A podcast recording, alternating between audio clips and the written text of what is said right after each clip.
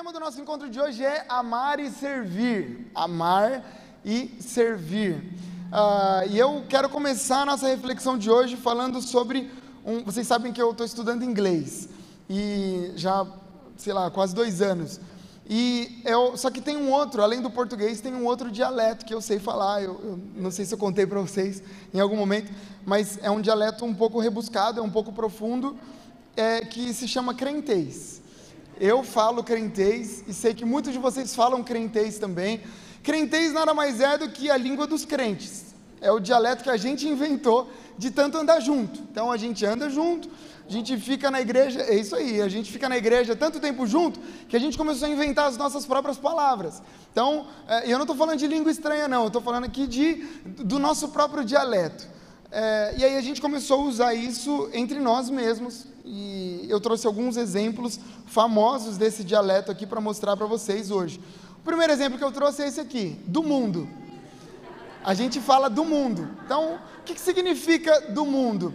Sempre que, é, quando a gente quer separar aquilo que é de Deus daquilo que não é, por exemplo, uma música que fala de Deus, uma música que é escrita por alguém que é evangélico, a gente fala que essa música é de Deus.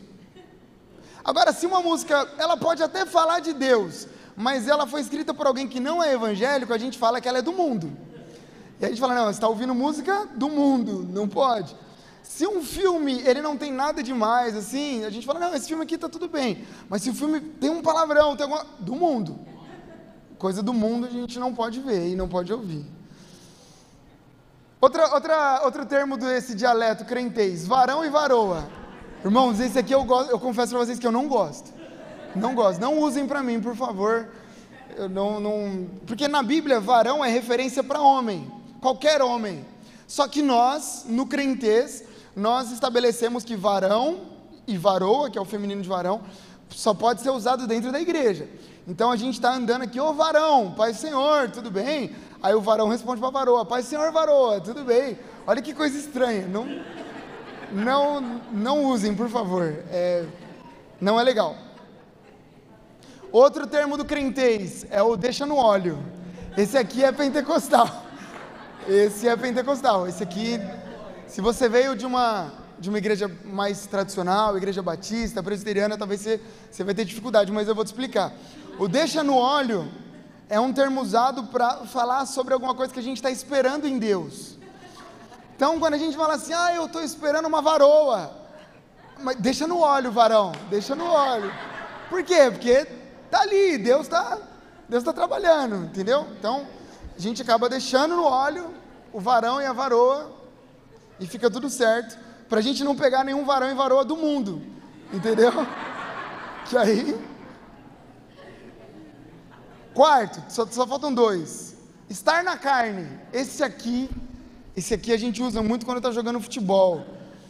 Que tem muito varão que não é do mundo que fica na carne na hora do futebol. Estar na carne não tem a ver com, com churrascaria nem nada. O termo estar na carne quer dizer que a pessoa está sob domínio dos desejos do corpo.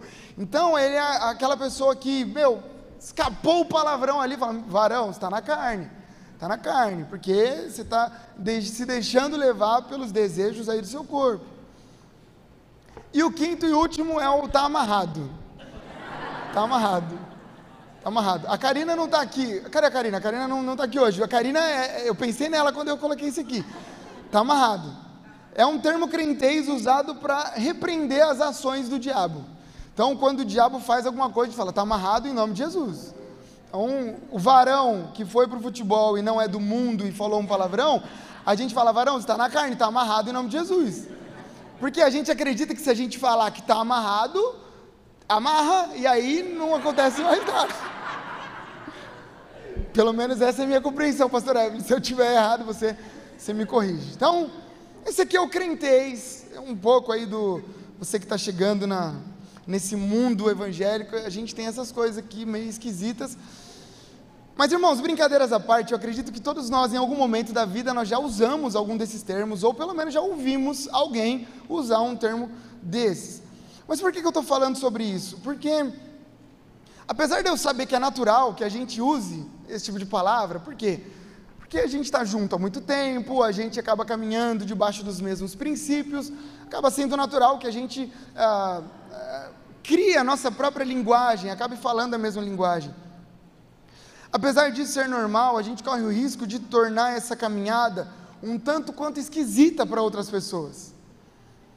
Porque concorda comigo que se alguém chega aqui hoje, uma pessoa normal, uma pessoa do mundo, e aí ela chega, ela chega aqui na igreja, e aí a gente fala assim, é, Pai Senhor Varão, tudo bem? Tá no óleo? Porque o cara fala, meu, que tá, deixa o fogo te pegar, irmão. Fala, meu, o que está acontecendo nesse lugar? Só tem maluco aqui.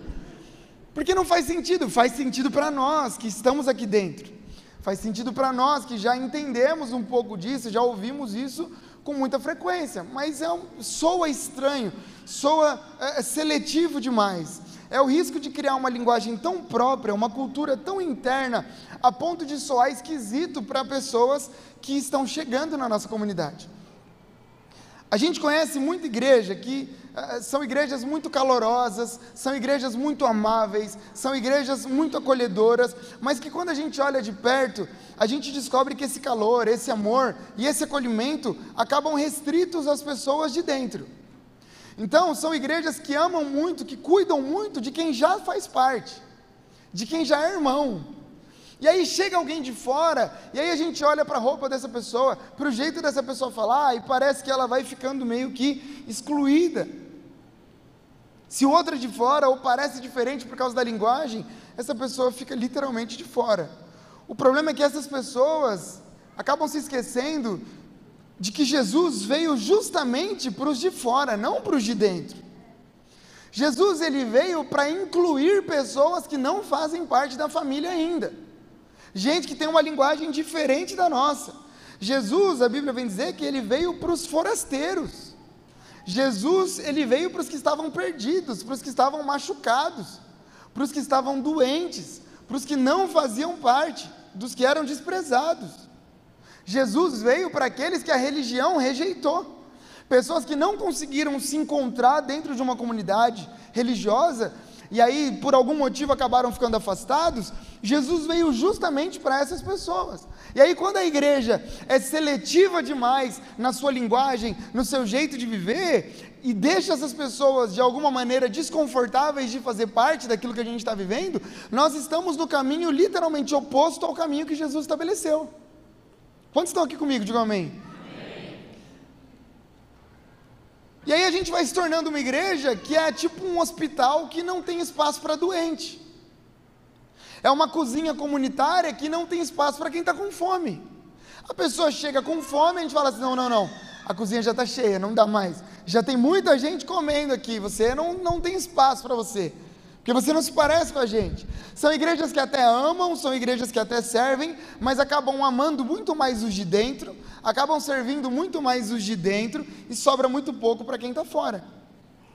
Por isso que o sermão de hoje é para fortalecer no nosso coração a certeza que a gente precisa construir uma igreja obcecada por alcançar as pessoas que estão lá fora. Uma igreja, pessoas, cristãos que estão prontos para trazer lá de fora pessoas que não se parecem com a gente. Por amar e servir também gente que está longe daquilo que a gente acredita. Então, pensando nisso, eu separei um texto aqui para nossa reflexão, que está em Lucas capítulo 5, versículo 17. Lucas, Evangelho de Lucas, capítulo 5, versículo 17 até o 26.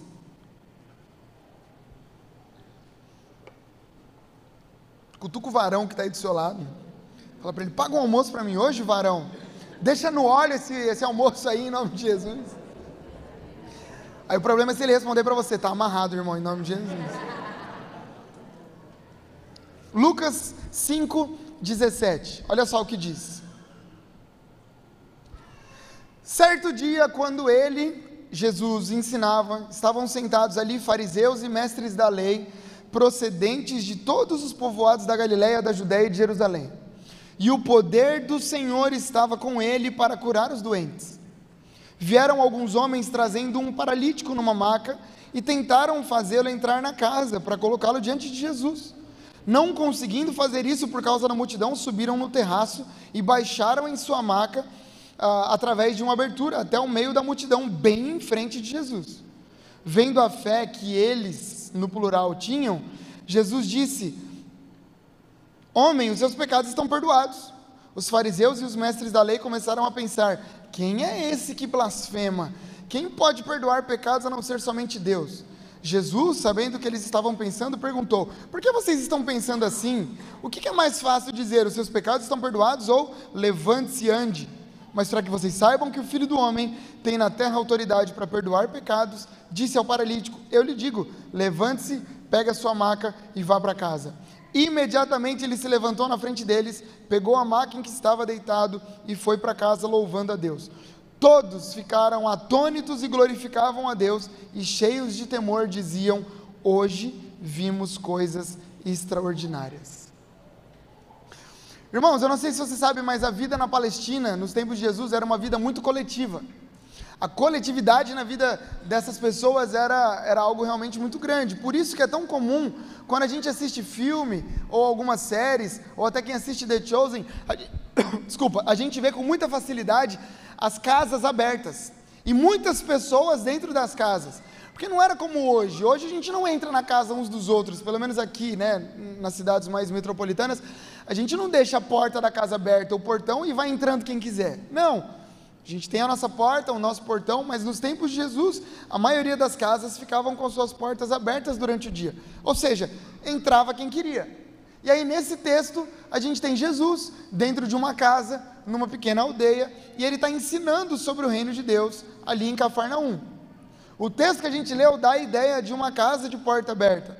Tanto é que quando essa cena vai desenrolando, a gente percebe que a casa estava super lotada, pessoas dentro, pessoas do lado de fora, pessoas na porta. E aqui, se nós estivéssemos lá para ensinar Jesus a fazer as coisas, a gente ia falar: Jesus, abre o segundo culto. Porque está lotado, não cabe mais ninguém, abre o segundo culto, mas a gente não estava lá, então a casa ficou lotada. Acho que Jesus sabe o que estava fazendo. E aí a gente chega no ponto central dessa história, porque olha só o que o texto diz. Vieram alguns homens trazendo um paralítico numa maca e tentaram fazê-lo entrar na casa para colocá-lo diante de Jesus. Não conseguindo fazer isso por causa da multidão, subiram ao terraço, o baixaram em sua maca através de uma abertura até o meio da multidão, bem em frente de Jesus. Então chega no lugar do culto onde Jesus está, quatro amigos pelo menos e um amigo paralítico. E esse amigo precisava desesperadamente de Jesus. Ele era alguém que não tinha Jesus, ele era alguém que precisava ter um encontro com Jesus para que a sua vida fosse de fato transformada porque a doença que ele tinha tinha deixado ele acamado e, e, de uma certa forma, à margem de uma vida comum. Imagine só, se hoje nós temos dificuldade com pessoas ah, que têm necessidades especiais por conta, enfim, da dificuldade da, da, da vida urbana, imagine nos tempos de Jesus, uma pessoa que tinha esse tipo de dificuldade. Não tinha tecnologia nenhuma, mas graças a Deus esse homem tinha alguns bons amigos que decidiram levar ele até Jesus. A missão desses amigos não era tirar uma selfie com Jesus. A missão desses amigos era levar esse amigo paralítico até o Salvador. A gente não pode esquecer que a casa estava cheia. Provavelmente o resto da multidão estava muito preocupada com seus próprios interesses. Porque imagine, nós temos quatro amigos levando um amigo para encontrar Jesus. Só que dentro da casa, uma grande multidão, fora da casa, uma grande multidão, provavelmente homens e mulheres sinceros, que desejavam ouvir aquilo que Jesus tinha para dizer. Provavelmente ali também haviam homens céticos, como os fariseus, que queriam só pegar Jesus no pulo, queriam ouvir alguma coisa para dizer: olha, esse Jesus, tanto é verdade que quando Jesus diz seus pecados estão perdoados, a primeira coisa que vem na cabeça deles é: quem é esse cara que está blasfemando? Porque somente Deus pode perdoar pecados. Então, para a multidão que estava reunida ali, para eles, aquele encontro tinha a ver com eles. Aquele encontro tinha a ver só com as suas próprias necessidades. Eles queriam ouvir Jesus para saber o que, eles, o que Jesus tinha para eles. O que, eles podiam tirar daquele momento? O que, que Jesus podia oferecer? Irmãos, um parêntese aqui. Pasmem, mas ainda existem pessoas assim. Gente que se aproxima de Jesus com interesses pessoais. Gente que se aproxima de Jesus por aquilo que Jesus tem para oferecer. Gente que se aproxima de Jesus para o seu próprio benefício. Não para entregar algo para o Senhor, mas simplesmente para receber aquilo que Jesus tem para entregar. Eu imagino que tinha pessoas ali que disseram algo do tipo: Ah, eu amo quando Jesus vem para Cafarnaum, porque é pertinho da minha casa. Então é por isso que eu estou aqui, porque é perto da minha casa, se fosse longe eu não ia. Eu acredito que tem pessoas que disseram assim: Ah, eu amo esse lugar porque os meus filhos amam estar aqui. Sabe, o Adai Kids é uma bênção, então só por isso que eu estou aqui, porque o meu filho fica muito empolgado para poder estar aqui na igreja. Eu imagino que outras pessoas disseram: Não, essa igreja faz com que eu me sinta melhor é uma energia diferente, é, sabe, eu me sinto bem aqui, eu não sei muito bem como explicar, mas resolve a minha semana. Pessoas que buscam Jesus para o próprio consumo, como existem pessoas que procuram uma igreja para consumir. Mas eu preciso te fazer um belo de um lembrete aqui nesse dia. Deus não nos chamou para sermos consumidores, Deus nos chamou para sermos discípulos. A igreja não serve para nos servir, a igreja serve porque nós somos a igreja e precisamos servir outras pessoas que não estão na igreja. Porque senão a gente cai no engano de achar que a gente vem aqui e o pastor tem que trazer um mega de um sermão todo domingo. O louvor tem que tocar perfeitamente todo domingo. Não pode dar nada errado no kits, nem na hospitalidade, nem nas cadeiras. O ar condicionado tem que estar do jeitinho que eu gosto. Por quê? Porque eu dou o dízimo, eu dou oferta, então eu tenho que usufruir daquilo que eu estou investindo. Irmãos, em nome de Jesus, igreja não é lugar de consumidor, igreja é lugar de discípulos. A multidão é consumidora. A multidão segue Jesus pelo pão, pelo peixe, pela cura, pela ressurreição, pelo, pela água que ele transforma em vinho. A multidão está com Jesus pelos seus próprios benefícios. Os discípulos não. Os discípulos seguem Jesus porque sabem que devem as suas próprias vidas para Ele. Eu preciso lembrar a gente de que Deus nos encontrou mortos em nossos delitos, em nossos pecados, a gente estava morto. É como se, uma vez eu vi um exemplo de um homem que caiu de um avião e aí ele espatifou no chão e morreu. E aí chega Jesus e fala assim: Olha, amigão, você está morto. Você sabe que está morto. Eu sei que eu estou morto. Legal. Então, assim, ó, eu te dou possibilidade de você ficar vivo, só que a sua vida vai ser minha. Né? Você pode reviver, mas a vida que eu vou te oferecer vem de mim e eu desejo que você entregue ela de volta para mim. E aí tem gente que está achando que não, não, Jesus me ressuscitou, Jesus me tirou do lamaçal do pecado, mas meu, a vida é minha, eu faço dela o que eu quiser, e não é assim. A igreja não existe por nossa causa, nós somos a igreja e nós existimos por causa do mundo. Existimos para os outros. É por isso que o pastor daquela parábola das 99 ovelhas, ele perde uma e ele vai atrás. Por quê? Porque o pastor não existe para o seu próprio benefício. Ele é pastor e é isso que os pastores fazem. É por isso que o pai fica na varanda esperando o filho voltar, porque ele também não existe para o seu próprio benefício, ele é pai, é isso que os pais fazem. E o que o pastor faz é ir atrás de uma ovelha, por causa do amor que ele sente por aquela ovelha. E o pai fica esperando na varanda, esperando o filho, por quê? Por causa do amor. E o que, que fez com que Deus descesse para a terra e morresse na cruz? É o amor, porque a essência do amor de Deus está em servir mais aos outros do que a nós mesmos.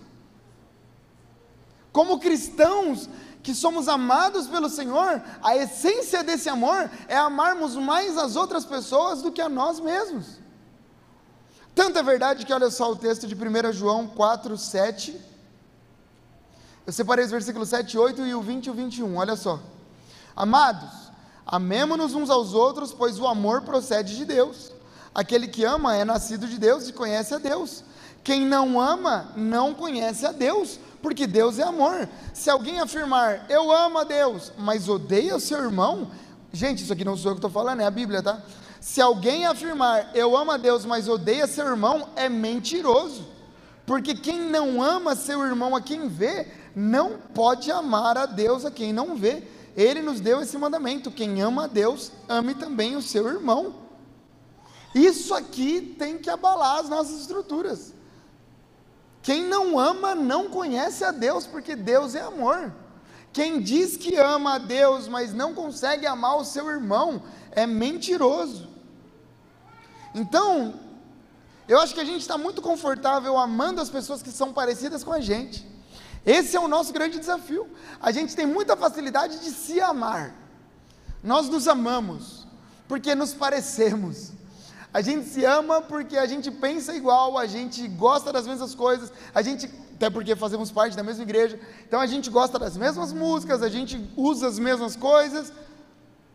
Mas o grande desafio é amarmos aqueles que estão longe de Deus e que não falam como a gente, não agem como a gente, não acreditam como a gente acredita. E aí, quando a gente aprende a amar profundamente, o amor nos leva a fazer coisas que não faríamos de outra maneira.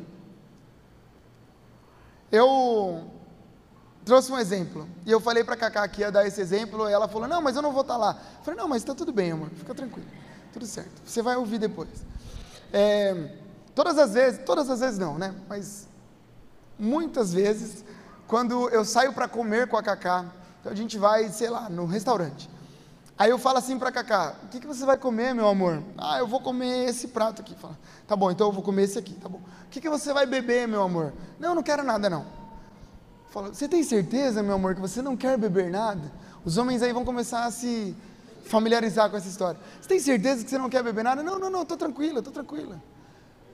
Mas você tem certeza? Tem cer Tenho. Então tá bom, então eu vou pedir só uma coca, tá bom? Tá bom, pode pedir. Aí eu peço a minha coca. Eu peço o meu suco, porque ela falou que não queria. Ela falou, eu vou começar a gravar. E aí, quando chega a minha coca, ela bebe da minha coca. Glória a Deus. É um desafio, irmãos. A varoa quer tomar da minha coca. E aí o que, que eu faço? Eu deixo. Por quê? Por causa do amor. E porque não tem outro jeito de fazer também, não. Vou falar que não? Pô, negar uma coca também já é demais. Exemplo 2. Quando eu ontem conversando com o pastor Soeiro, né? E aí, falando sobre esse texto e tal, ele está pregando o mesmo texto. E aí ele falou assim: Diego, está chegando o dia em que você vai limpar cocô sorrindo. Eu falei, pastor, será? Ele falou: vai por mim, vai por mim. Você vai fazer coisas por amor que você não fazia ideia de que você era capaz. Por quê? Porque é isso que o amor faz com a gente. Voltando para o texto, esses quatro amigos estavam de fato determinados a fazer tudo que ele fosse que fosse necessário para levar o amigo paralítico até Jesus. E a gente viu que a multidão era grande, e esses amigos decidiram levar esse amigo paralítico. Quando eles chegam na porta não dá para entrar, o que, que eles fazem? Eles sobem no telhado da casa. Imagina o dono dessa casa ouvindo passos em cima do telhado. E aqui tem um detalhe importante. Porque os telhados dessas casas, eles normalmente eram cobertos por três materiais: palha, argila e cocô. Esterco. Palha, argila e cocô. Cocô de animais. Porque o cocô no sol. Posso falar cocô, pastor Evelyn? O cocô no sol, cocô dos animais, ele em contato com o sol, ele endurecia e dava certo. Agora imagine a cena. Jesus estava na casa ensinando, e aí de repente os amigos sobem no telhado. E aí eles começam a fazer um buraco no telhado. E começa a cair palha, começa a cair argila, e começa a cair cocô no ombro de Jesus. E Jesus olhando para cima, o que está acontecendo aqui? E de repente começa, oh, oh, abre espaço aí, abre espaço aí. E começa a descer um rapaz numa maca. Irmãos, esses amigos estavam dispostos a romper qualquer barreira Sejamos sinceros, será que a gente ama o suficiente as pessoas que estão ao nosso redor a ponto de fazer algo desse tipo por elas? Não aqui de dentro, pessoas que não conhecem Jesus. Gente que precisava ter um encontro com Jesus, e o final para mim é maravilhoso, porque quando a maca desce, a primeira coisa que Jesus faz não foi curar as pernas daquele homem, mas foi curar a maior fragilidade que aquele homem tinha. Jesus perdoou os seus pecados. Antes que a cura chegasse nas pernas, a cura chegou para o coração. E quando houve questionamento, Jesus respondeu: Por que, que vocês estão pensando assim? O que, que é mais fácil dizer? Os seus pecados estão perdoados ou levante-se e ande? Para que vocês saibam que o filho do homem tem na terra autoridade para perdoar os pecados, disse ao paralítico: Eu te digo, levante-se, pegue a sua maca e vai para casa. Será que nós amamos suficientemente as pessoas para fazermos algo do tipo por elas? Algumas coisas que a gente aprende com esses caras. Primeiro, eles reconheciam que o seu amigo precisava de Jesus. Eu não quero correr o risco de me tornar repetitivo aqui, mas eu preciso dizer. A impressão que eu tenho é que a gente tem uma facilidade muito grande de repetir cenas assim com pessoas que a gente ama. E eu sou um defensor de que de fato a gente tem que ir atrás das pessoas que já fazem parte da nossa família, da nossa família de fé principalmente. É natural que haja um cuidado maior entre nós. É natural, isso é muito bonito, porque a gente se vê todo domingo, a gente professa a mesma fé. Mas o chamado de Deus nesse dia é para que a gente estenda isso para as pessoas que estão ou que não estão no nosso círculo de amizade. Eu conheço cristãos, irmãos, e eu já fui assim, que fogem e tentam se isolar do mundo, na ideia de que ter amizades fora da igreja vai ser um prejuízo para a sua espiritualidade gente que mantém distância de quem bebe, de quem xinga, de quem fuma, gente que julga e se afasta de quem votou de forma diferente. E aqui, irmãos, eu quero deixar bem claro: existem pessoas que têm dificuldade. Gente que acabou de se converter, gente que está chegando na igreja agora, e é hora de desintoxicar mesmo. Tá tudo certo. Gente que tem que ficar afastado, porque esse tipo de amizade, essas pessoas acabam te levando para um ambiente onde você ainda é frágil. Tá tudo certo. Agora o tempo vai passando e a gente precisa lembrar que nós somos cristãos e não podemos evitar outros tipos de pessoas quando Jesus fazia questão de estar onde essas pessoas estavam. Jesus fazia questão de estar entre os perdidos. Jesus fazia questão de estar numa roda onde as pessoas não conheciam sobre o reino de Deus. Então a pergunta é: será que nós amamos as pessoas que estão longe de Jesus? Porque quando eu olho para a história que a gente leu, eu vejo um grupo de quatro amigos saudáveis, que aparentemente estavam bem resolvidos, mas que eram amigos de alguém que precisava de Jesus.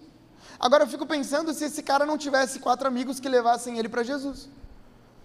Imagina esse cara numa maca e não tem ninguém para levar ele para Jesus. Como faz? Ele ia morrer sem Jesus. Eu sei que essa história não diz isso, tá bom? O que eu vou dizer agora, eu sei. Mas o jeito que Deus me levou a enxergar isso aqui de tanto ler essa história, é como se esses, para mim, tá? Esses quatro amigos fossem crentes. Aí eles são quatro amigos crentes, cristãos. Eles seguem Jesus. E eles têm um amigo que não conhece Jesus. E o que, que eles fizeram? Eles levaram esse amigo até Jesus. O que eu estou tentando dizer é que o nosso amor e o nosso serviço não pode ser só para os de dentro. Não pode. Nós pecamos quando amamos e servimos só as pessoas que estão aqui. Nós erramos. Porque o nosso amor e o serviço precisam ser principalmente para os que estão precisando daquilo que a gente carrega. E aí vem a pergunta: será que nós nos importamos de verdade com as pessoas que não conhecem Jesus? Quando foi a última vez que a gente recebeu, eu estava falando isso com o pastor Yuri hoje de manhã, quando foi a última vez que a gente recebeu na nossa casa uma pessoa que não conhece Jesus, um não cristão? Alguém do mundo. Quando foi a última vez? Uma visita na sua casa para tomar um café. Quantas conversas significativas a gente teve com não cristãos essa semana? Quem são os não cristãos, as pessoas que estão afastadas de Jesus, sobre quem a gente orou essa semana? Porque senão, irmãos, a gente vai caindo numa rota perigosa onde nós somos luz do mundo para pessoas que já têm uma lanterna. A gente cai numa rota perigosa onde nós iluminamos o caminho de pessoas que já têm o caminho iluminado.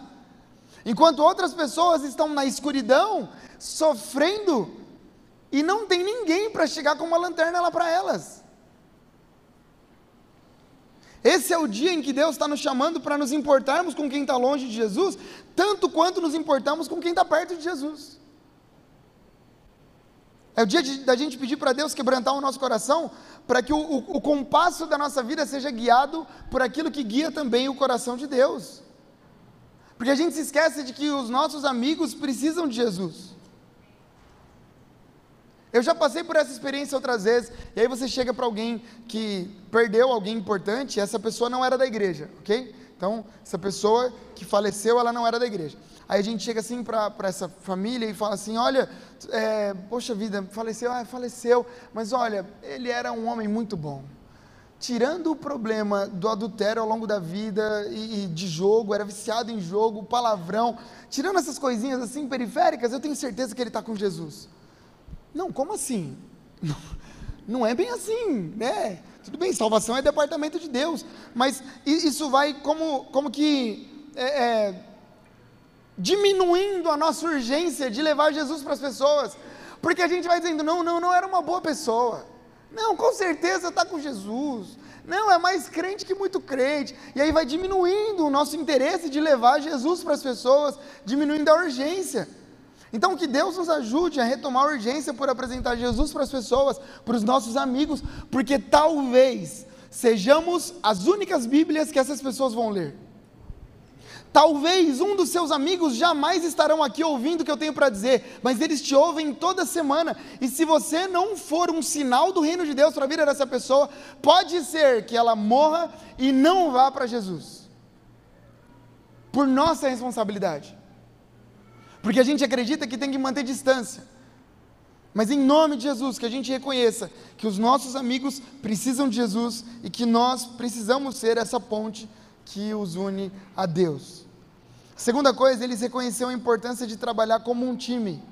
Irmãos, o texto diz que foram necessárias pelo menos quatro pessoas para levar aquele homem para Jesus. Quatro pessoas para levar uma pessoa para Jesus. Deixa eu te contar uma novidade. Levar as pessoas para Jesus não é um trabalho só meu, só do pastor, só do pregador, só dos líderes da igreja. Não. Levar as pessoas para Jesus é um trabalho de todos nós. Todos nós. Eu não posso fazer isso sozinho, você também não pode fazer isso sozinho. Todos nós somos necessários nessa obra. Tem gente que não fala de Jesus porque se acha incapaz. Não, como que eu vou falar de Jesus? Eu não, não conheço muito da Bíblia, eu, eu, tenho dificuldade de falar. Não, eu, olha, minha posição lá na empresa me, me impede de. Não, não, não, não, não. Eu preciso te lembrar que a gente faz a nossa parte, os outros fazem a parte deles e Jesus faz a parte dele. E aí está tudo certo. Senão a gente vai achar que nós somos os responsáveis por salvar a humanidade. Não, a gente lança a semente, alguém rega essa semente e Jesus faz essa semente germinar. Eu me lembro quando eu comecei a pregar, eu tinha um certo medo de, de, fazer o convite no final, como eu faço aqui todo domingo. Tem alguém que quer aceitar Jesus, tem alguém que quer voltar para os caminhos do Senhor. Aí eu fazia, e aí vários dias, como acontece frequentemente, ninguém levantava a mão. Eu falava, ah, não acredito, não, meu Deus, eu fiz o convite ninguém aceitou. Aí eu ia embora meio triste, assim, falava, poxa vida, eu não vou fazer mais, não. Porque tem dia que ninguém quer, e chega outro culto ninguém quer, e chega no outro ninguém quer. Eu vou acumulando sequências sem ninguém querer aceitar Jesus. Só que a maturidade vai levando a gente a entender que eu não falho quando eu convido alguém para Jesus e, essa pessoa, e ninguém aceita. Eu falho quando eu sei que essa é minha responsabilidade e eu não faço por medo de alguém não aceitar. Tem gente que não está falando de Jesus com medo do que pode acontecer, mas você não pode, você não falha quando você fala e alguém rejeita, você falha quando você deixa de falar com medo do que vão dizer. A gente tem que falar sobre Jesus. Você que tem um amigo que precisa conhecer Jesus, você pode ser talvez uma das quatro pessoas segurando a maca dele. Diego, mas eu sou o cara do bastidor você pode ser usado por Deus em oração para essa pessoa se converter, você pode ser um intercessor. Quem sabe você seja o conversador. Sabe, o meu pai é assim, ele tem uma facilidade de falar com as pessoas que eu não sei para quem eu puxei. Ele, ele, ele fala com todo mundo, com todo mundo. Minha mãe manda ele comprar um negócio na vendinha na frente de casa, ele demora 40 minutos. Aí quando ela olha lá, ele já está contando, é que meu filho casou em 2014 e vai ser pai agora é meu terceiro neto, né? Então, Bruno o nome dele, vai nascer semana que vem. Ele começa a contar tudo. E quando vai ver, ele já está falando de Jesus e ganhando a confiança das pessoas. Quem sabe você tenha essa facilidade. Ou quem sabe você é só um agente do amor de Deus. E quando as pessoas passam por você, elas compreendem um pouco mais sobre o amor de Deus num abraço que você dá, numa palavra que você dá, na empatia que você carrega. Agora, uma coisa é certa: a gente tem que fazer a nossa parte, irmãos. A gente tem que fazer a nossa parte. Você precisa ser um lançador de sementes. Faça a sua parte na certeza que Deus vai fazer a parte dele em nome de Jesus. Esses dias atrás, eu tá tendo, tava tendo, né? Acabou. Um, um, evento lá na empresa onde eu trabalho, um evento de um mês, tipo uma Olimpíada. E aí tem várias modalidades e eu me inscrevi em um monte delas, perdi quase todas. E aí, porque eu sou muito ruim em muitas coisas, né? Esse é o problema. Mas eu queria ganhar. Aí eu me inscrevi. Nunca tinha jogado beat tênis, aí fui jogar beat tênis, nem sabia como era. Aí parecia ping-pong, só que mais difícil. Falei, não, não pode ser, não pode cair a bolinha nenhuma vez. Não, não pode cair. Pelo amor de Deus, não vai dar certo esse negócio. E aí foi indo tal. Aí eu me inscrevi para cantar no karaokê. Falei assim, eu vou cantar no karaokê. Aí eu falei, eu vou cantar só música de Jesus. Aí fui disputar lá. E tinha 30 pessoas inscritas. E aí no final só 22 foram, né? E aí eram quatro etapas. E eu me inscrevi, aí passei da primeira, aí passei da segunda, aí passei da terceira, aí ganhei o negócio, aí ganhei. É, uma sur surpresa de todos. Deixa eu contar a história até o final, presta atenção. Aí, esse negócio de cantar não é comigo. Eu, aí, mas por quê que eu estou contando isso aqui? Porque eu me inscrevi no karaokê. Eu falei assim, eu vou cantar só música de Jesus. Aí quando eu contei para um rapaz assim, eu falei, ó, vou cantar só música de Jesus. Não vou cantar nenhuma música do mundo não, varão. Vou cantar só música de Jesus. Ah, só de Jesus? Aí ele falou para mim, cara, vai ser difícil, né? Porque essas músicas não tem, né? Um, imagina, um karaokê. As pessoas lá bebendo, né? Se divertindo. E aí eu chegava com a música de Deus lá. Eu falei, não, mas eu vou cantar. Se perder, perdeu. Não tem problema, né? E aí ganhei. Aí quando chegou no final, alguns testemunhos. Um rapaz chegou para mim com, uma lata de cerveja na mão, ele falou assim: Posso conversar com você? Eu falei: Pode conversar. Aí fui para o canto assim com ele, ele falou assim: Olha, eu não te conheço, você também não me conhece, mas é, eu te respeitei muito hoje aqui. Eu falei: é Mesmo, irmão, por quê? Ele falou: Primeiro, que você ganhou, e segundo, porque você conseguiu fazer algo que eu não fui capaz de fazer ao longo da minha vida. Você sustentou a sua fé do começo ao fim, e eu não consegui fazer isso. Então, parabéns, que Deus te abençoe. E aí eu dei uma palavra para ele ali, eu falei, meu irmão, em nome de Jesus, você precisa voltar, solta esse negócio aí que está na sua mão e vamos para cima. E aí, e aí ele emocionado, aí um outro cara, um professor lá da, da empresa, falou assim, cara, falando um monte de palavrão, cara, você, meu, quando você cantava, eu arrepiava todo aqui, bicho, não sei o quê. Meu Deus, que negócio louco. E aí outras pessoas no outro dia falando, por que, que eu estou falando isso? Porque eu aproveitei uma oportunidade e eu não faço ideia do que Deus pode fazer com essa oportunidade que eu tentei aproveitar. Porque a minha função não era converter as pessoas ali, a minha função era lançar uma semente. A semente foi lançada, agora Deus fará a parte dele. Guarde isso aqui que eu vou dizer, precisamos fazer tudo que não for pecado para levar as pessoas para Jesus. Tudo o que não for pecado, a gente tem que fazer para levar as pessoas para Jesus.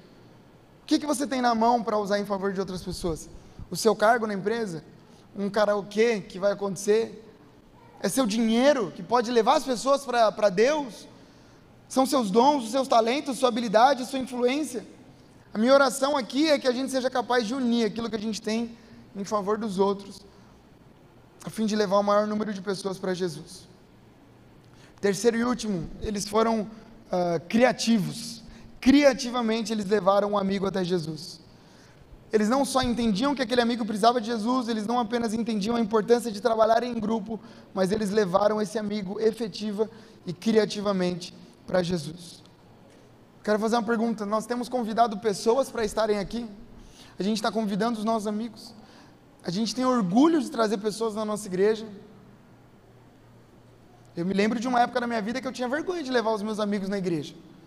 Por mil motivos. Mas o nosso trabalho aqui é para que você tenha orgulho de trazer os seus amigos na igreja.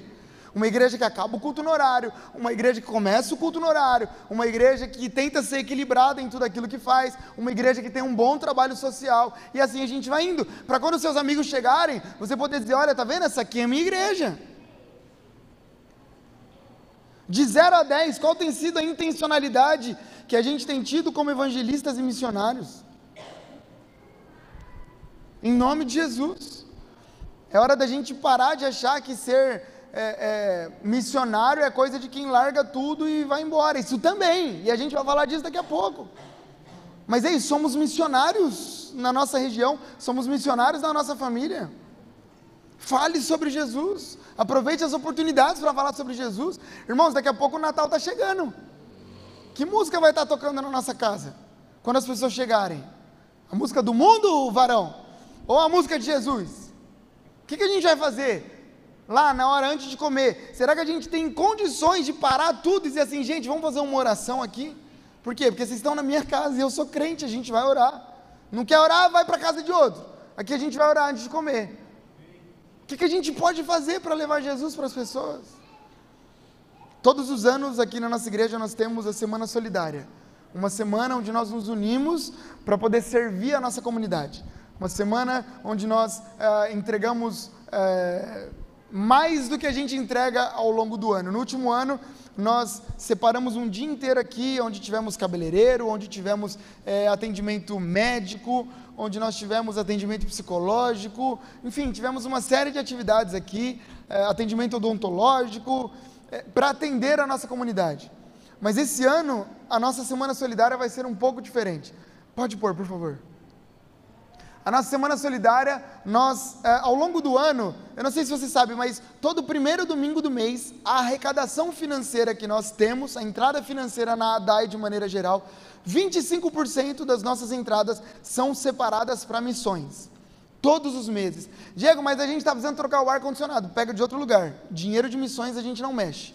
E graças a Deus, ao longo do ano, nós conseguimos arrecadar 30 mil reais para poder uh, servir em missões.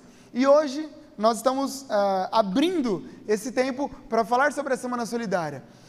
Nós teremos 30 mil reais para usar uh, na nossa Semana Solidária e nós vamos destinar para o almoço para os pais e crianças na ONG da Dona Célia, lá em São Paulo. Nós teremos aquisição de guarda-roupa, cômoda, botijão de gás para algumas famílias que estão precisando, alimentos para moradores de rua, distribuição de 100 cestas básicas, dia de recreação com crianças lá do orfanato que a gente atende ao longo do ano fraldas geriátricas para o abrigo de idosos, uma oferta especial para todos os nossos missionários e um dia da pizza com moradores de rua. Você pode aplaudir o Senhor por cada um desses projetos?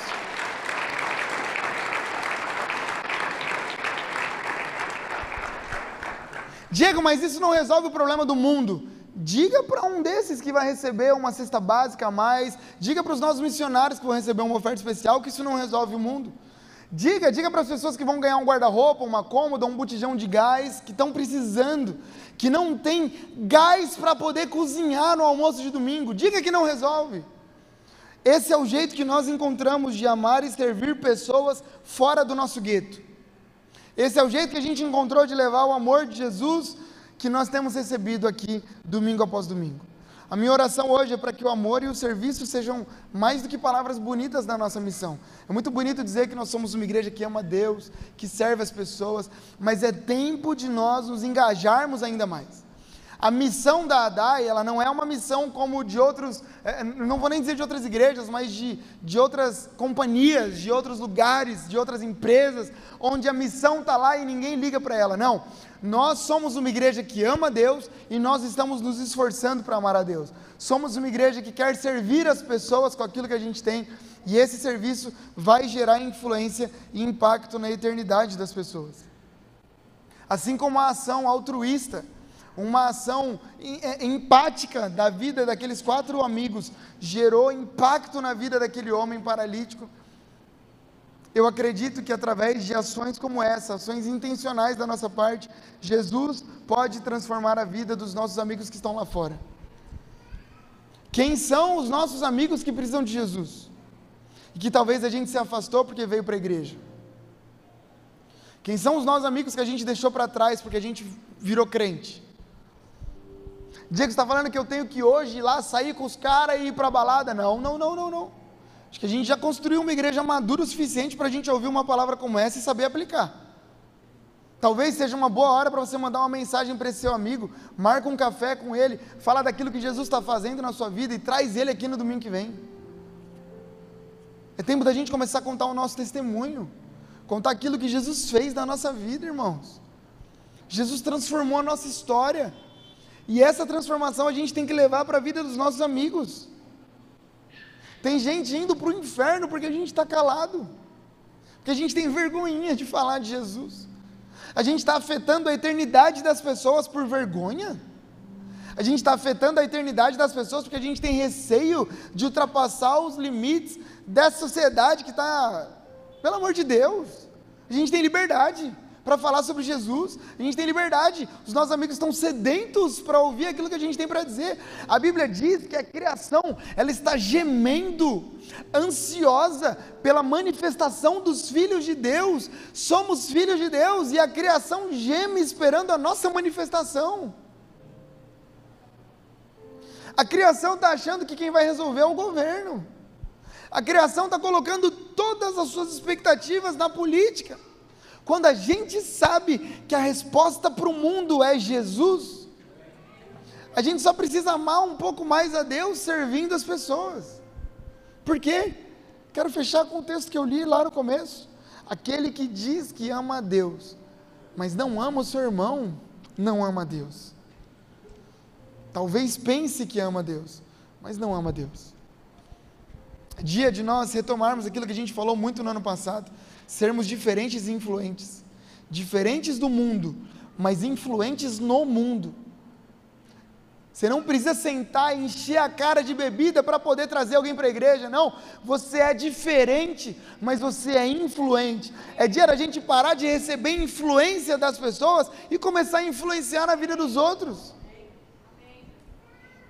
Ontem foi, ontem não, sexta-feira foi o encerramento dessa Olimpíada que teve lá na empresa.